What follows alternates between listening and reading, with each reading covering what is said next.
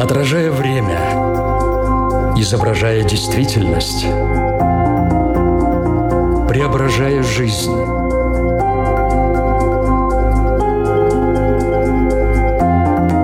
Форма выражения. Программа о том, как мы проявляем себя в этом мире.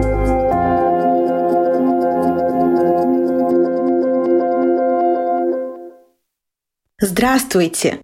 Меня зовут Александра Плотникова. В эфире Латвийского радио 4 программа «Форма выражения».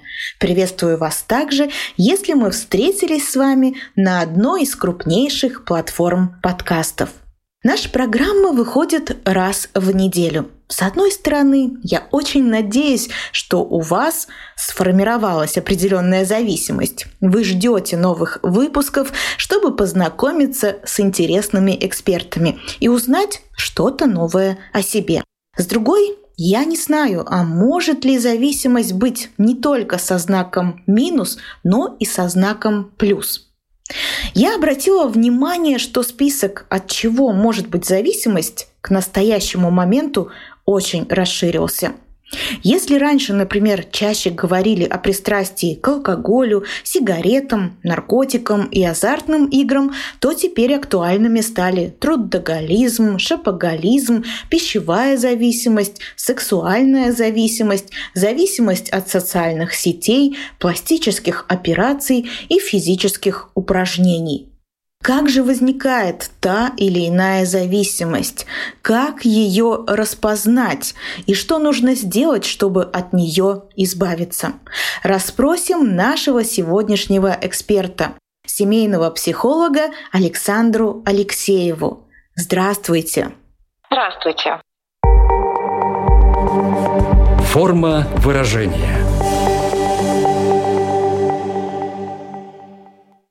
Отвечая на вопрос, что такое зависимость, эксперты расходятся во мнении. Кто-то говорит, что это хроническое заболевание, а кто-то, что вредная привычка.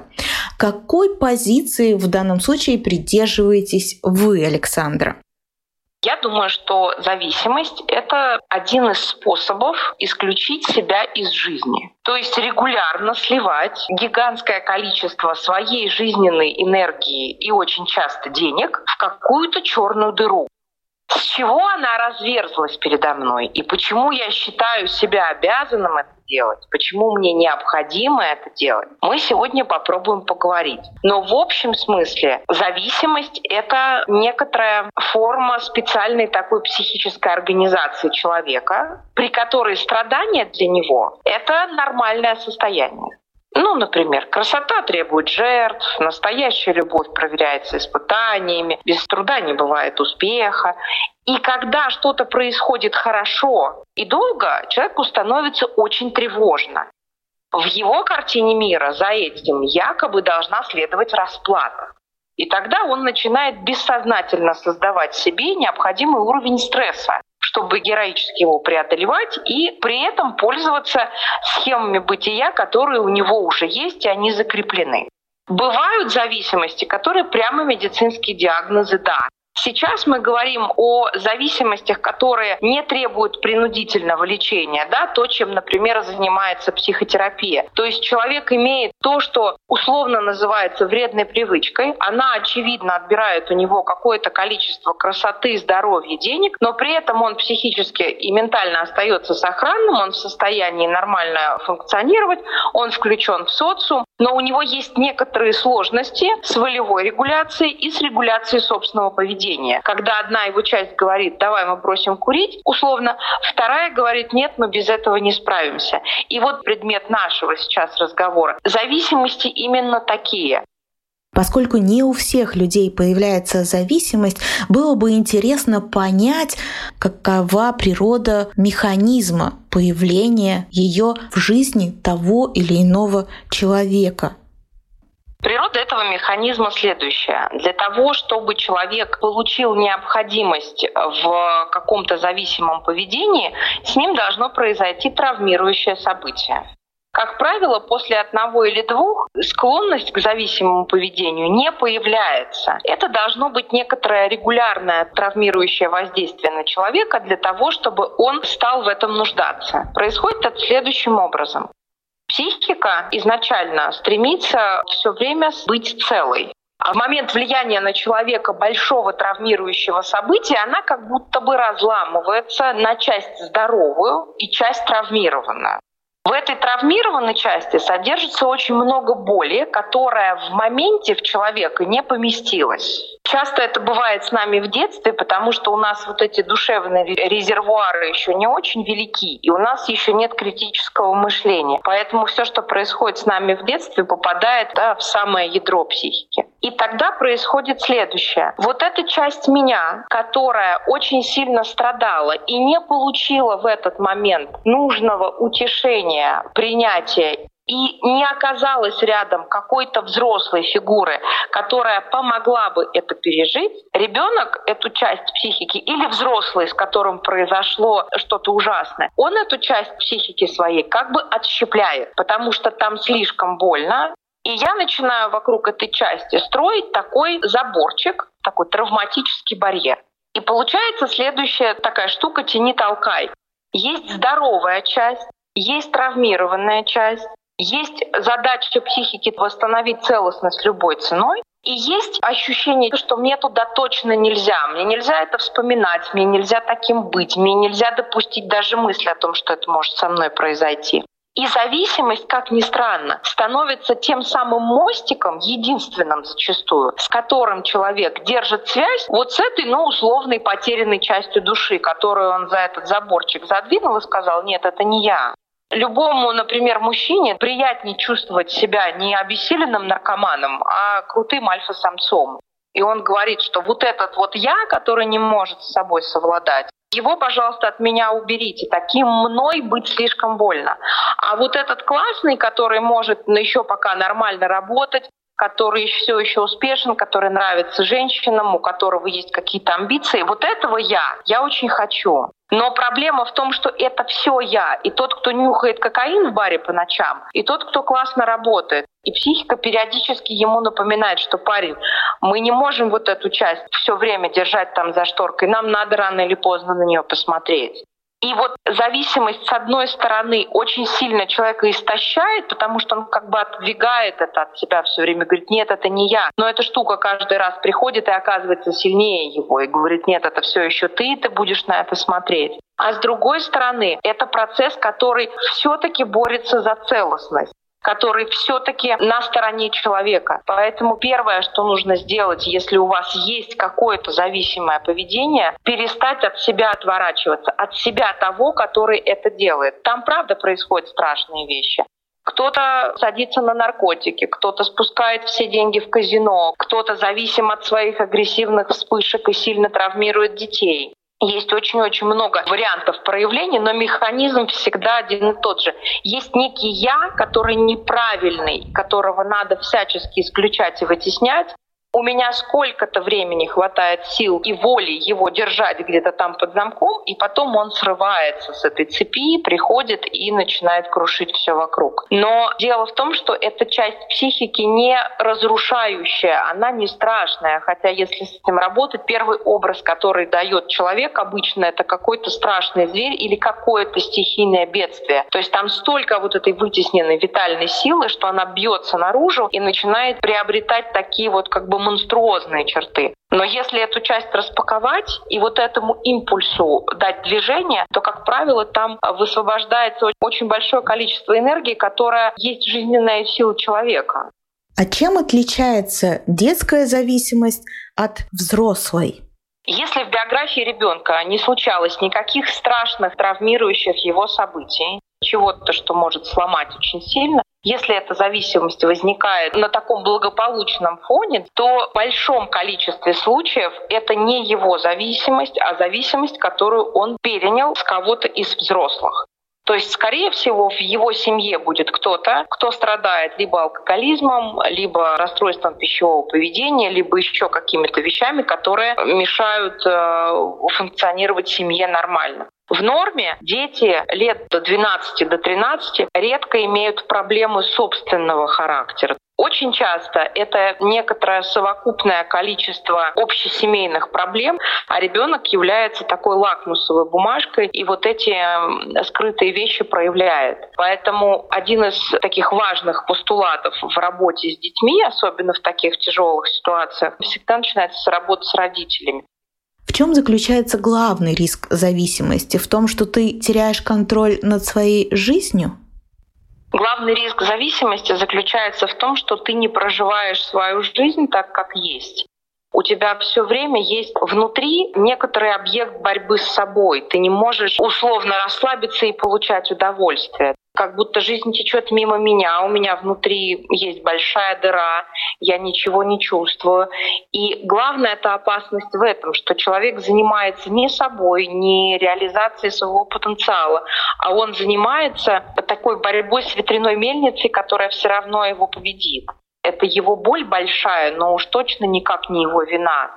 И первое, что здесь важно очень сделать, прямо на берегу согласиться, что это штука, которую невозможно победить в одиночку, и ее невозможно победить силой воли. То есть если ты идешь с этим в лобовую схватку, то дальше вопрос времени, когда ты истощишься, или когда эта зависимость совершит трансфер, и ты условно вместо алкоголизма получишь человека, который имеет неконтролируемые вспышки агрессии. Здесь, во-первых, не так много времени, потому что резервы организма не бесконечны. И, во-вторых, обязательно нужна помощь. Если вдруг вы там решаете бросить курить или вы решаете наладить пищевое поведение, то, пожалуйста, найдите себе специалиста в начале, еще до того, как вы приняли это решение, который будет этот процесс сопровождать. Потому что есть область психики, которая сильно болит, и она болит настолько, что к ней невозможно подступиться вообще. Зависимость — это единственный мостик, по которому до нее можно добраться. Как только мы добираемся до нее в обход зависимости просто вот сами целиком, психика условно понимает, что она сделала свою работу. Она вот эту вот э, телеграмму СОС отправила, она докричалась. И дальше мы начинаем иметь дело с этой областью боли уже напрямую, и зависимость как процесс больше не нужна. И тогда надо просто дождаться, пока она такой пройдет свой тормозной путь, но человек, он начинает прямо говорить, что я перестаю в этом нуждаться. То есть вот это самый важный момент, к которому мы идем я ни с чем больше не борюсь. Мне внутри очень ровно и спокойно, и у меня нет вот этого внутреннего конфликта и этого разлома. Но если вернуться еще к самому началу, к тому, как это все появляется, вот вы несколько раз привели такую ассоциацию с мостиком. Предположим, что зависимость — это мостик. Соответственно, для того, чтобы построить мост, надо сначала привести стройматериалы, найти рабочих, потом они будут э, его долго строить. То есть это определенный процесс и это определенные стадии. Человек, например, если он курит, да, сначала он курит, может быть, одну сигарету в час, не знаю, потом две, потом доходит до пачки там уже в день и так далее. То есть есть какая-то динамика, насколько она может интенсивно развиваться вообще с момента ее зарождения. Зарождается она плюс-минус следующим образом. По каким-то своим причинам человек вдруг оказывается в той точке реальности, где ему очень некомфортно. Ну вот какой-нибудь среднестатистический мужчина в глубоком каком-нибудь кризисе среднего возраста, у которого уже большие проблемы с семьей, постылая работа, за плечами много каких-то э, проектов, которые у него не случились. То есть он стоит и смотрит на ту жизнь, в которой он оказался. Она ему совершенно не нравится. И решить все это разом одному ему не представляется возможным. А его же еще учили, что а, мальчики не плачут, и б, мужики никогда не просят помощи. И в этот момент мужчине нужно создать себе некоторый суррогат реальности, куда можно хотя бы иногда сбегать, чтобы там можно было отдохнуть и отдышаться. Для этого каждый выбирает себе свой способ. Вот куда-то туда поднырнуть, да? Главный маркер, что меня не устраивает та реальность, которая сейчас есть, у меня нет сил на нее смотреть, и главное, что у меня нет никакого варианта, что с этой реальностью можно было бы поделать. Женщина, которая весит 110 килограммов, например, и очень от этого страдает, потому что не все женщины, которые весят 110 килограммов, от этого страдают. Лишний вес, как правило, это либо могилка наших желаний, либо колыбелька для раненого себя. Выросла, например, девочка да, в этой жуткой бедности, и сейчас она себя докармливает пломбиркой с пончиками каждый вечер, потому что она себя тогда нянчивает и добаюкивает. Мимо пролетают красивое платье, мимо пролетает ее уверенность в себе, какая-то ее удовлетворяющая сексуальная жизнь, потому что она себя стесняется, она многие вещи просто не может исполнить, о которых мечтает. Потребности ее реального тела игнорируются каждый день, она живет в фантазии, что вот сейчас я похудею, и тогда вся ее жизнь закручена вокруг какой-то женщины, которой она никак не может стать, и здесь вот этот вот водоворот ее засасывает. Как только мы имеем реальность, с которой мы не знаем, что делать, нам нужно убегать. Дальше начинается такое самоизматывание, потому что сначала у меня 10 этих лишних килограммов, и я еще как-то борюсь и что-то пробую. Потом у меня их 30, потом у меня их 60, и когда у меня их 60, мне уже легче сдаться, чем бороться. То есть это про силу зависимости и про то, что ну если этот снежный ком уже полетел, то дальше мне надо просто повышать дозу, да, и неважно дозу чего, потому что у меня толерантность к этому эффекту образуется. На меня уже это не действует. Поэтому если себя хочется поймать в самом начале, то ловить-то себя надо не там, где я первый раз закурил или пончик съел на ночь, а там, где моя реальность стала невыносимой, и я от нее отвернулся и попытался найти себе место, где я хоть как-то могу отдохнуть. Форма выражения. Напомню, что в эфире Латвийского радио 4 программа «Форма выражения» мы говорим сегодня о происхождении зависимостей самых разных, пытаемся разобраться в этом механизме. И скажите, пожалуйста, Александр, это всегда бессознательный такой процесс? Вот это бегство от реальности? Да, не то чтобы человек не осознавал, что он себе вредит. Он очень хорошо понимает, что он себе вредит. И он очень хорошо отдает себе отчет в том, что он не может ничего с этим сделать. Э, как говорят, что первая стадия работы с зависимыми, да, что надо сначала признать, что у тебя эта зависимость есть. Алкоголики очень редко признаются, что они алкоголики.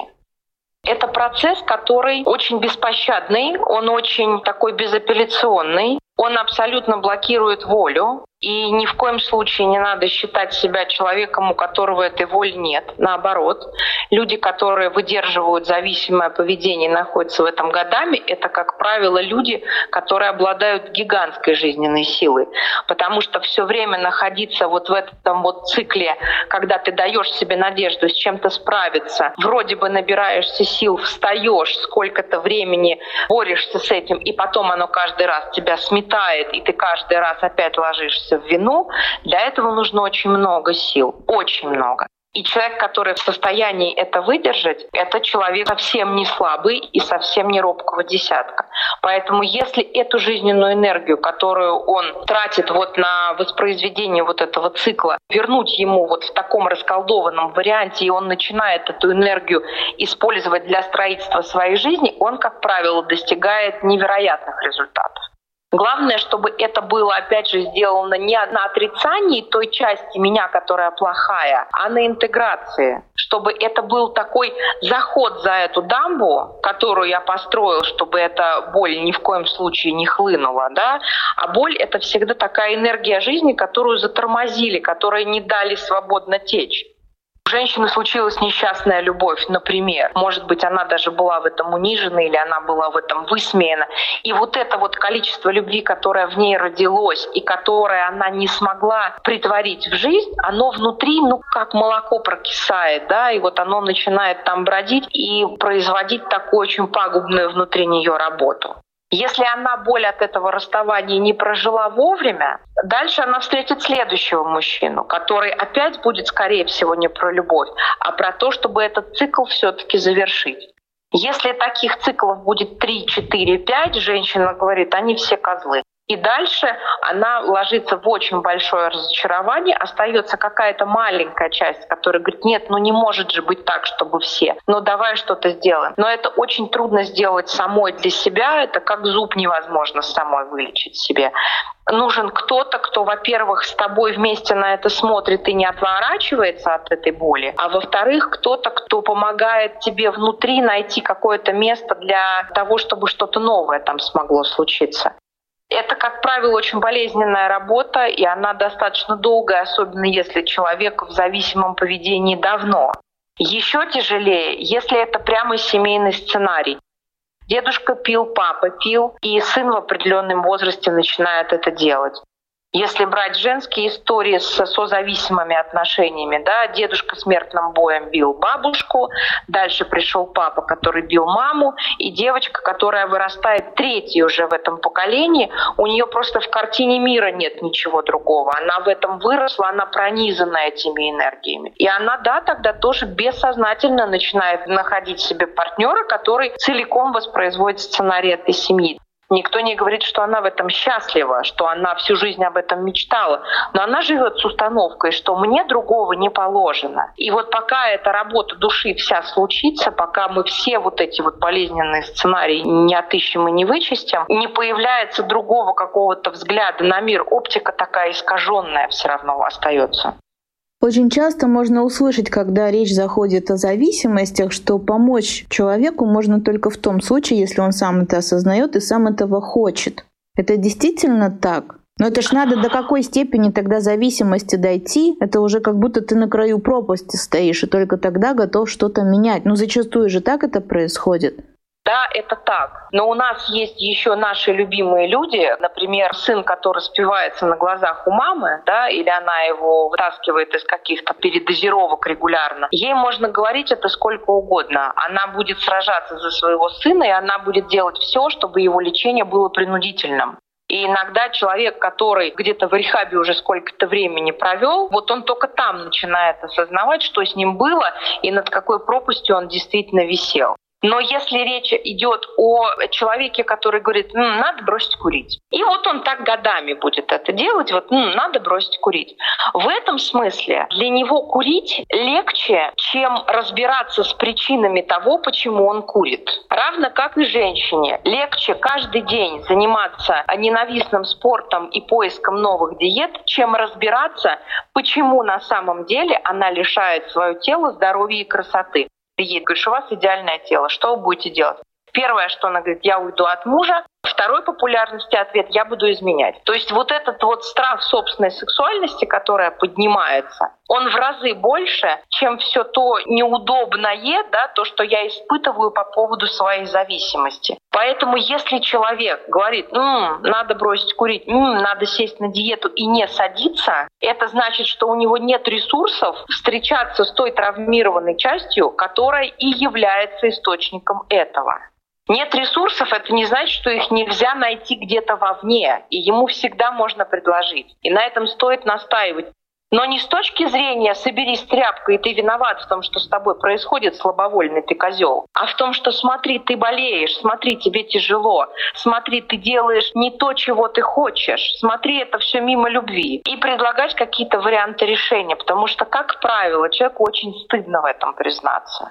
Это не те вещи, о которых говорить легко и радостно то, о чем человек говорит, значит, болит не так сильно. А это такая совсем изнанка моей души, которую мне не хочется показывать, потому что я же не зря в такой большой травме закрылся и вот этот суррогат реальности себе придумал. Значит, там очень больно, значит, там настолько что-то сокровенное, что я никому не даю трогать. И вот если я готов, если мне нахождение внутри этой зависимости уже стало настолько невыносимым, что я готов на ту боль, которая будет сопровождать изменения, изменения, человек пойдет.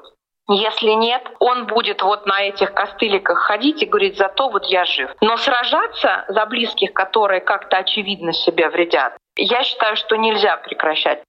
Если кто-то на моих глазах отказался сам от себя, и если он сам себя наказывает или если он сам себе не верит, то я на то и его любимый человек, чтобы сказать, а я сейчас на твоей стороне, и я буду за тебя стоять. И знай, что я про тебя волнуюсь, и знай, что мне страшно, что ты делаешь вот это со мной и с собой на моих глазах. Давай мы будем что-то с этим делать. И часто это работает, если убрать из этого осуждение и вину.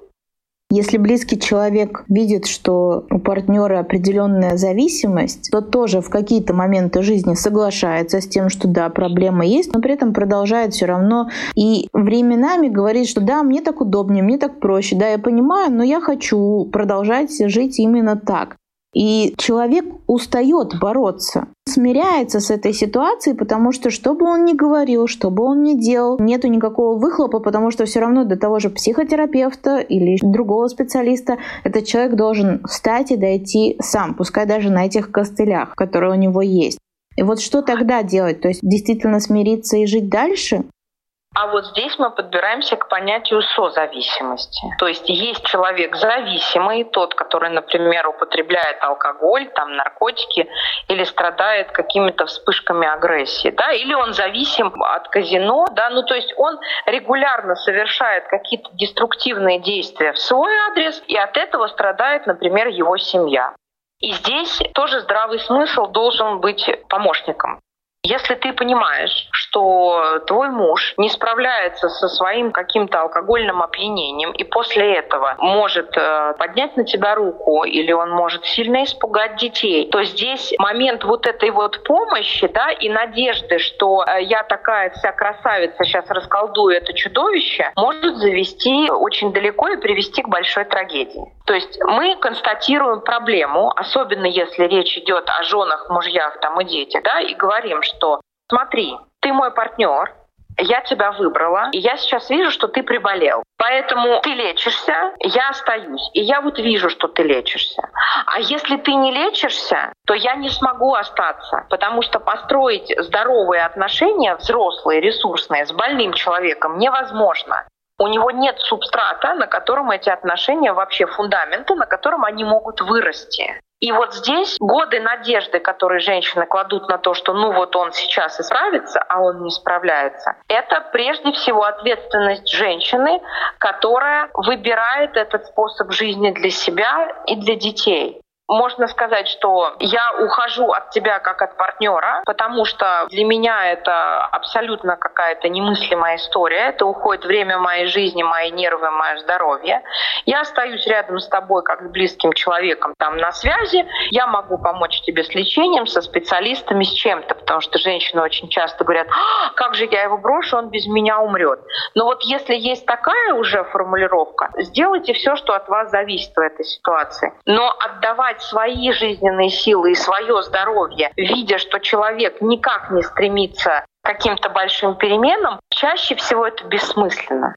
Первое, что они вообще могут в этой ситуации сделать, даже сейчас, если вот они услышали вот это бегство от реальности, да, что им не нравится, им невыносимо в той реальности, в которой они живут, мне кажется, такой самый яркий признак, который мы можем сегодня озвучить. Первый шаг — это найти специалиста, с которым это обсудить, Обязательно. Если мы говорим уже о зависимости, которая ну, какая-то достаточно серьезная, да, химическая или какая-то эмоциональная, когда человек взрывается, когда он может э, ударить детей или когда он начинает заниматься уже каким-то самоповреждением, то это психиатр ему прямо прийти и честно рассказать о том, какие есть симптомы, как давно они начались, были ли у кого-то психические расстройства в семье, или кто-то страдал, например, уже алкоголизмом или чем-то похожим. Психиатр сразу купирует это медикаментозно, то есть человеку становится очень быстро легче по крайней мере, перестанет внутри ощущать себя разломанным на двух людей, которые хотят противоположного. И вот после этого, когда это состояние взято под контроль методами психиатрии, вот тогда приходит психотерапия. Когда мы понимаем, что вот человек в порядке, он относительно сейчас хотя бы эмоционально стабилен, мы можем потихонечку начинать исследовать, каких механизмов эмоциональной регуляции ему не хватает, какие у него такие страшные триггеры, что что там с ним произошло, какая у него личная, какая у него семейная история. Потихонечку все это собирать в такое единое целое и смотреть, ага, вот это мы сейчас будем убирать, вот это мы оставим, а вот это мы переплавим во что-то, да. Это такая кропотливая, очень бережная работа. И все это сопровождается очень спокойным, очень таким принимающим взглядом. И сам вот этот вот опыт принимающего общения, что есть кто-то, кто меня не судит, не обвиняет, не рассказывает мне, что я в этом виноват, не просит меня немедленно перестать, а просто кто-то присутствует со мной, дает мне необходимую степень участия и дает мне реальные способы, как из этого выбираться. Потому что очень часто люди с зависимостью — это дети, повзрослевшие прежде времени, у которых либо были нефункциональные родители, либо эмоционально холодные родители. И их вот так как котят бросили в речку и сказали, ну выплывешь, молодец. Они выплыли, но ценой они менее невероятного душевного. И у них любой контакт со своими эмоциями сразу обращает их к тому бессилию, которое было тогда. И к ощущению, что я один, никто не поможет, зови, не зови, хочешь выжить, справляйся сам. Но вот они и справляются сами. И их силы уже просто недостаточно. И вот тогда эта история может быть очень-очень продуктивной. Если у нас есть тандем из психиатра, препаратов, которые помогают мне держаться и держать свои эмоции в верном русле, и психотерапевт, который вот такую вот ну, кропотливую зачистку начинает. В самом начале программы я сказала, что надеюсь, что у наших слушателей есть определенная зависимость от нашей программы, что они с нетерпением ждут новых выпусков. Но все-таки хочу уточнить, а бывает ли зависимость со знаком плюс или она все-таки всегда со знаком минус?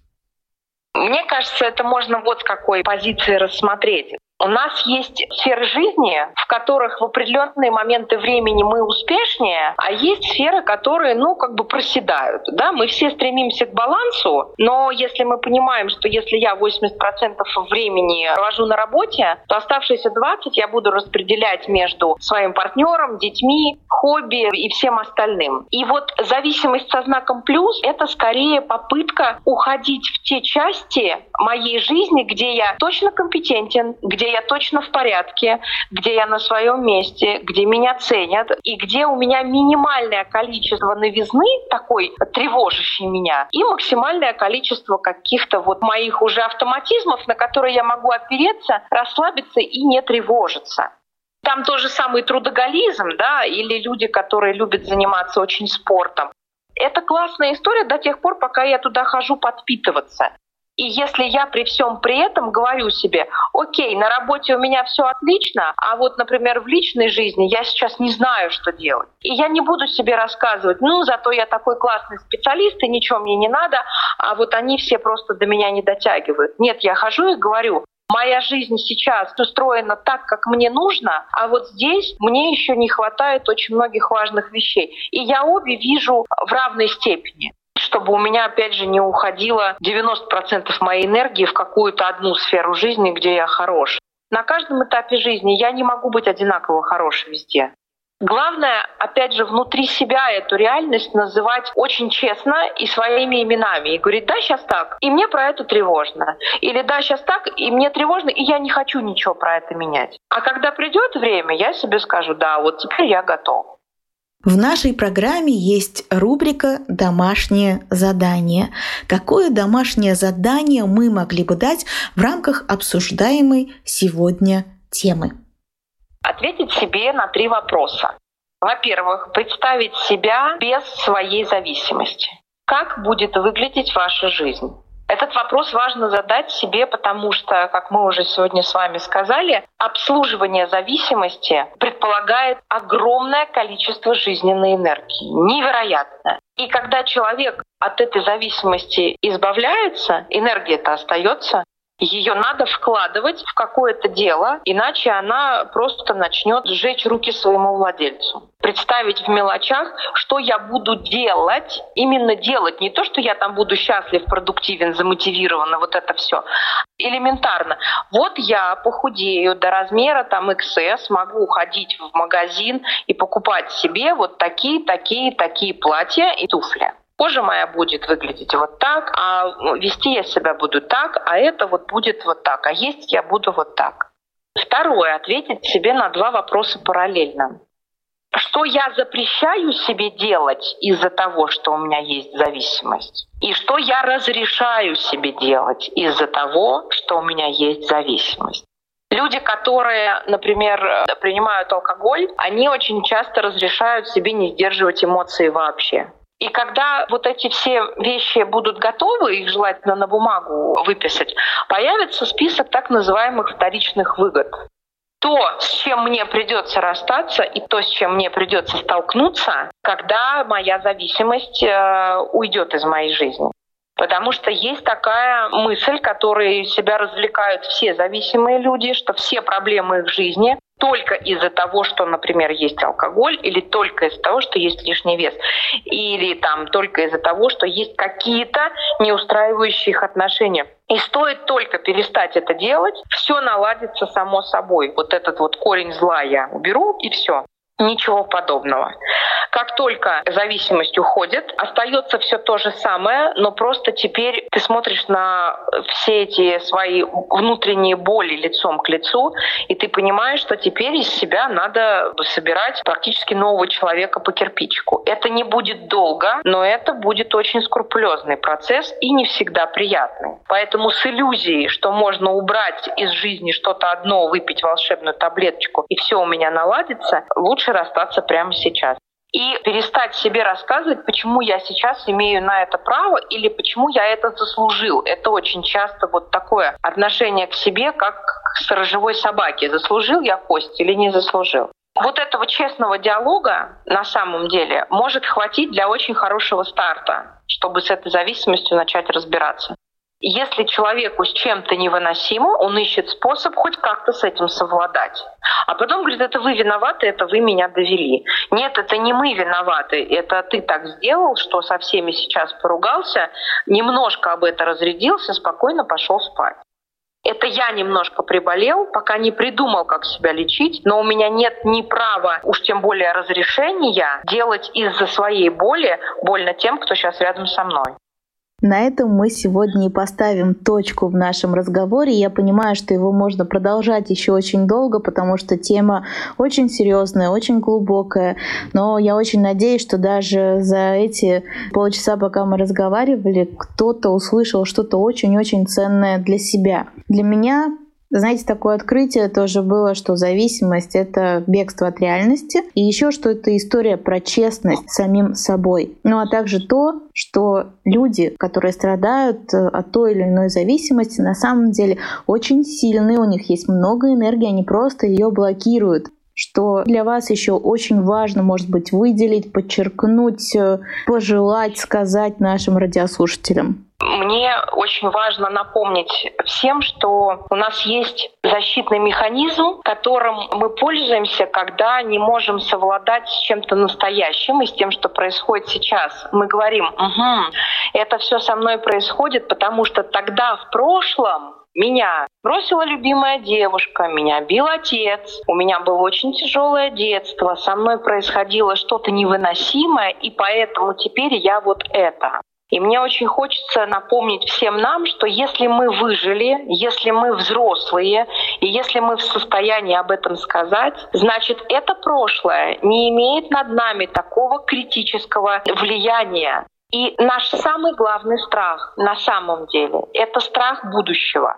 Как только человек доходит до точки, в которой он не понимает, разводиться ему или оставаться, уезжать в другую страну или там что-то строить здесь, если он разочарован в себе, как в родителе, как в партнере, если его как-то сильно предал мир, например, он строил свое дело, и это дело рухнуло или оказалось никому не нужным, и он не знает, как жить дальше, то вот эта невыносимость провоцирует вот это ощущение, да, ага, тогда это вот это потому, что вот там со мной так случилось. И тогда это становится благодатной почвой как раз для того, чтобы зависимость сформировалась и выросла. Давайте, пожалуйста, все будем помнить, что мы гораздо сильнее, чем привыкли о себе думать. Наша психика очень крепка. В мире и, и с нами в жизни происходит много по-настоящему болезненных вещей. Но это не значит, что эта боль больше, чем все, что с нами произошло. В каждый момент времени, пожалуйста, помните, что это не все обо мне. Я еще поборюсь, я еще попробую я еще узнаю, кто я есть на самом деле, что я могу сделать после того, что со мной случилось, на что теперь я способен. Это будет очень неприятное состояние, когда я откладываю свою зависимость в сторону и говорю, окей, а теперь я смотрю на себя другим способом, теперь я буду искать другой способ быть живым. Это будет кратковременно, скорее всего, неприятно, но зато потом жизненная сила хлынет так, что этот момент будет стоить всего того вот болезненного пути, который вы прошли. Поэтому, пожалуйста, не сдавайтесь, не отворачивайтесь от себя, что бы вы ни делали. В любой ситуации ищите союзников, держите себя крепко и боритесь, пожалуйста, не с собой, а за себя. Никогда не сдавайтесь. Абсолютно поддерживаю это пожелание нашего сегодняшнего эксперта. Напомню, что все это время вместе с нами была семейный психолог Александра Алексеева. Большое вам спасибо за этот интересный и очень ценный, полезный разговор. Спасибо большое за внимание. Всего доброго. Я, Александра Плотникова, тоже говорю вам до свидания. Большое спасибо, что были вместе с нами все это время. Помните, что мы можем встретиться как на радиоволнах, так и на крупнейших платформах подкастов. Это Apple, Spotify, Google подкасты, CastBox и Яндекс Музыка. Встречаемся ровно через неделю. Отражая время, изображая действительность преображая жизнь.